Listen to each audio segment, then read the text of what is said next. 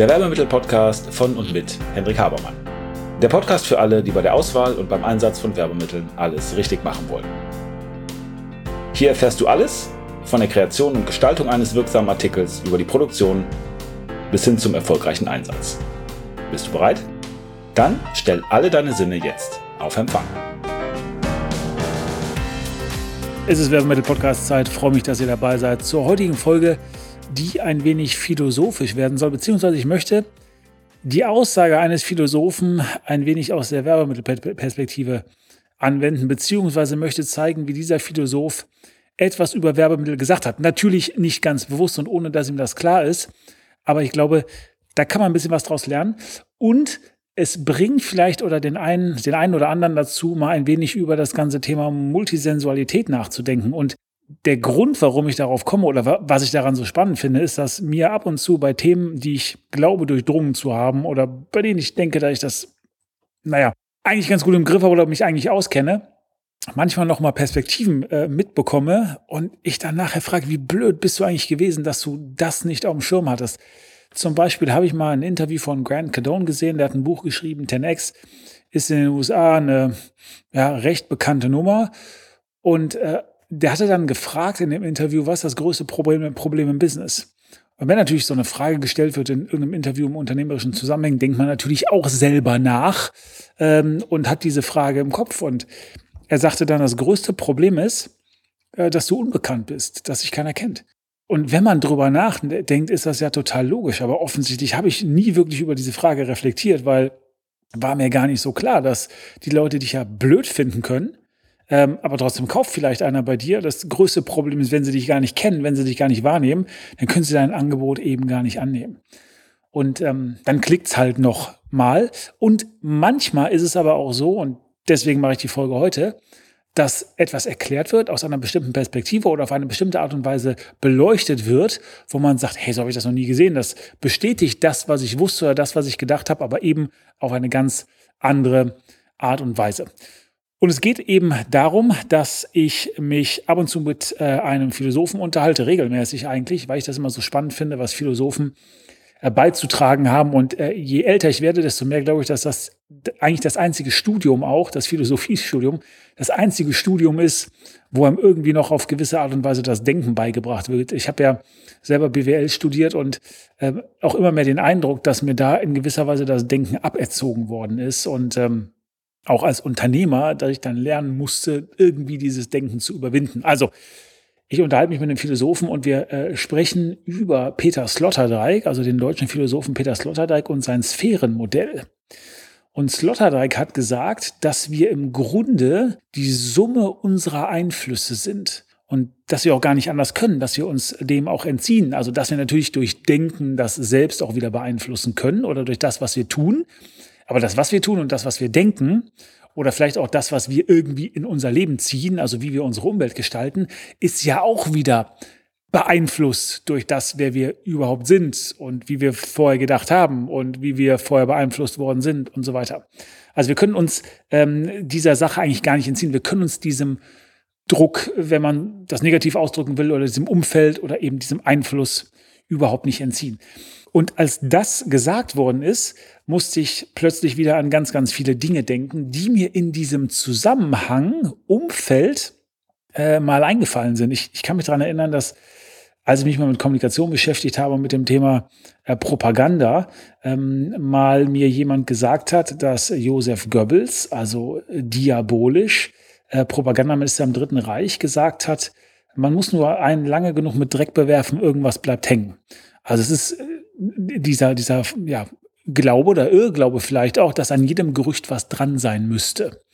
Ich glaube, ähm, Gustave Le Bon hat mal gesagt, es, ist, es reicht eigentlich, wenn man eine Lüge oft genug wiederholt und die Leute glauben das irgendwie, was ja eigentlich der Aussage von Goebbels relativ gleich kommt. Zeigt ja auch wieder, also da muss ich dran denken und zeigt ja auch wieder, dass dieser Einfluss kommunikativer Art in dem Fall einfach funktioniert. Und das ist ja auch das, was Werbung macht, die einfach bestimmte Dinge immer wiederholt und dann glaubt man es irgendwann. Also man glaubt dann, dass irgendwie ein Fruchtzwerg wirklich so wertvoll ist wie ein kleines Steak oder so, was zu meiner Zeit damals ein Spruch war. Oder dass BMW Freude am Fahren äh, vermittelt oder dass irgendwelche Produkte qualitativ, qualitativ besser sind. Und ähm, Vor allen Dingen musste ich aber denken an äh, mal eine Sache, die ich über Tony Robbins gesehen habe. Und zwar hat Tony Robbins, also dieser bekannte Motivationstrainer, mal erzählt, dass ihn ein amerikanischer Militär der Marines gefragt hat, wie das eigentlich sein kann, dass die, die beste Truppe, die, die besten Soldaten, nämlich die US Marines, äh, die äh, diszipliniert sind, äh, als Einheit fungieren und so weiter, ähm, wenn die Menschen aus dem Dienst entlassen werden, äh, dass aus dieser Truppe dann wieder, wenn sie einzelne Personen sind, ganz normale Leute werden. Dass sie dann eben nicht mehr so gut funktionieren, dass das nicht mehr ähm, so diszipliniert ist, dass sie dann eben auch Alkoholiker werden oder dass sie dann eben auch faul sind oder dass sie dann Drogen nehmen oder das eben tun, äh, was normale Menschen machen. Und äh, die Antwort auf die Frage war, weil das Umfeld dich so wahnsinnig beeinflusst. Weil ein einzelner Mensch eigentlich kaum die Kraft hat, sich dem zu entziehen, was er alltäglich geboten bekommt, was er alltäglich hört. Und Tony Robbins hat ja dann diesen Spruch geprägt, I love your family, choose your peers. Also liebe deine Familie, aber die Leute, ähm, von denen du beeinflusst werden willst, die irgendwie dein persönliches Team sind auf deinem Weg zum Erfolg, such die dir sehr, sehr gewissenhaft aus. Und es gibt ja auch diesen Spruch, dass man äh, der Durchschnitt der fünf Leute ist, mit denen man seine meiste Zeit verbringt. Ich weiß nicht, ob es da Studien zu gibt, aber ich erlebe das auch bei mir selber, dass bestimmte Einflüsse, bestimmte Menschen auch oder bestimmte Gegebenheiten, bestimmte Orte einem Kraft geben oder einen irgendwie aussaugen mit Energie. Und es gibt ein Buch von Benjamin Hardy, das heißt Willpower doesn't work. Also Willenskraft funktioniert nicht.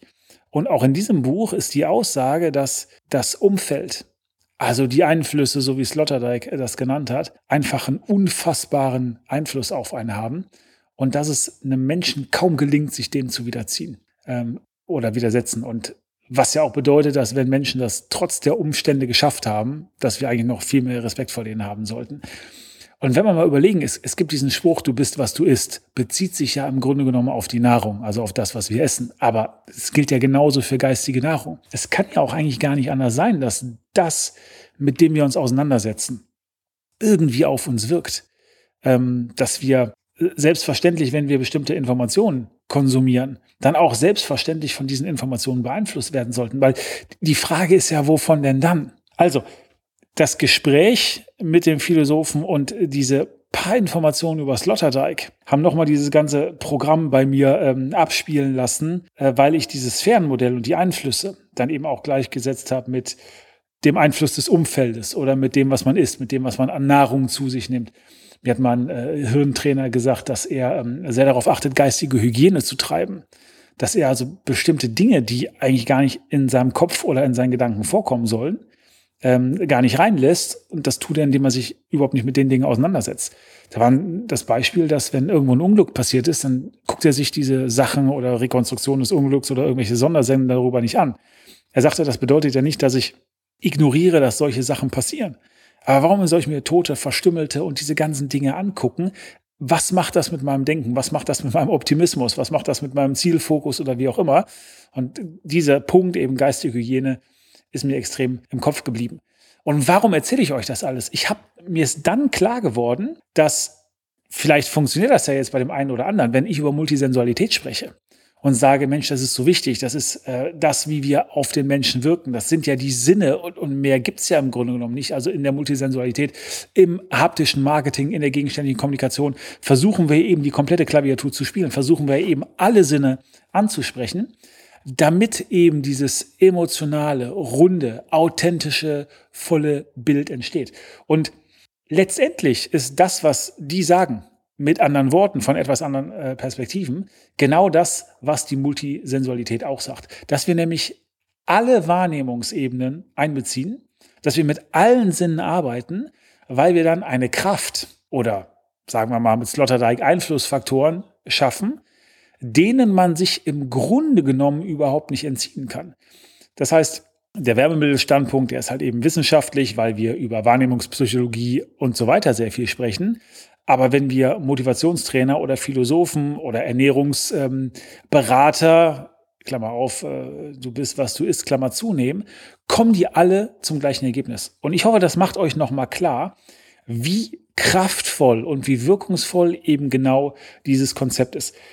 Ich glaube, man kann es vielleicht so erklären, dass man sagt, wenn man ähm, eine Mauer um etwas ziehen will, ähm, um, je, um diejenige Person oder denjenigen Gedanken nicht wegzulassen, um den irgendwie zwingend zu machen, dann ist es, dass ähm, die verschiedenen Wahrnehmungsebenen, was ja die verschiedenen Kanäle sind, durch die etwas zu diesem Menschen dringen kann, sind ähm, fünf Stück an der Zahl, wenn wir das klassische Modell nehmen, sind im Grunde genommen wie fünf Teile einer Mauer. Also je mehr Teile wir weglassen von dieser Mauer, ähm, desto löchriger wird unsere Wand. Wir haben also können einen Kreis, ist kein kompletter Kreis, äh, ähm, komplett im Sinne von, wenn wir jetzt fünf Mauern hätten, dann würden wir aus fünf Mauern im Grunde genommen eine Art Kreis oder was ist das Hexagon oder so stellen, um diesen zwingenden Gedanken, um das, was wir erreichen wollen, unser, um unser Ziel, um den Kopf ähm, unseres, unseres Zielkunden rum und äh, pflanzen im Grunde genommen, beschallen den dann ähm, mit, mit unseren Botschaften, leiten unsere Botschaften zu ihm. Und durch diese Mauer, das ist das Bild, was ich zu malen versuche, ich hoffe, es kommt einigermaßen rüber,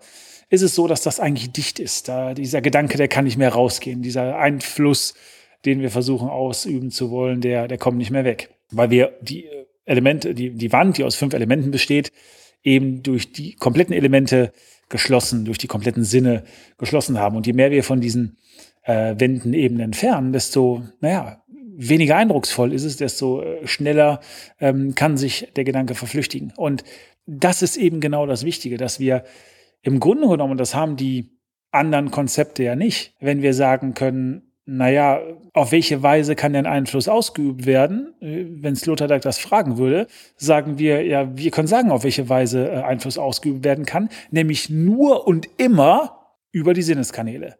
Es kann Wahrnehmung anders als über Sinn, Sinne, Wahrnehmungskanäle von extern überhaupt nicht stattfinden. Und deswegen sind wir insofern etwas analytischer, als dass wir sagen können, okay, wir sind die Summe unserer Einflüsse. Wir sind eben das, was wir essen, das, was wir reinlassen, dass wir zulassen, irgendwie über Sinne auf uns zu wirken und, äh, wirken und die sind abschließend. Mehr gibt's eben nicht. Ja, wenn Tony Robbins sagt, naja, ähm, love your family, choose your peers, so was suche ich mir jetzt aus, was von den Leuten überhaupt zu mir dringen kann, äh, von denen ich nicht möchte, dass sie mich beeinflussen. Naja, das kann was Gesprochenes sein. Das kann was äh, Riechendes, Olfaktorisches sein. Das kann was sein, was ich lesen kann und so weiter. Ich kann also die kompletten Sinne durchnehmen, durchgehen und eben gucken, was ist der Kanal, den ich abschalten muss.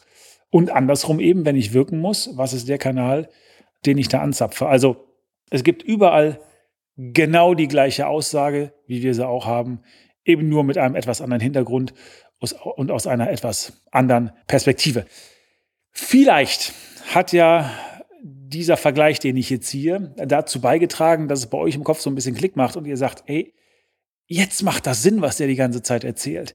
Jetzt verstehe ich, wie kraftvoll das ist und ich verstehe, dass das zwingend ist und dass ich über die Sinneskanäle gehen muss, wenn ich Einfluss ausüben will, wenn ich jemanden überzeugen will, wenn ich jemanden verkaufen, jemandem etwas verkaufen will, wenn ich jemanden verkaufen will, wenn ich also Perspektive ändern möchte und in die Handlung bringen muss. Und wenn ihr euch fragt, Mensch, jetzt habe ich ja ein konkretes Ziel.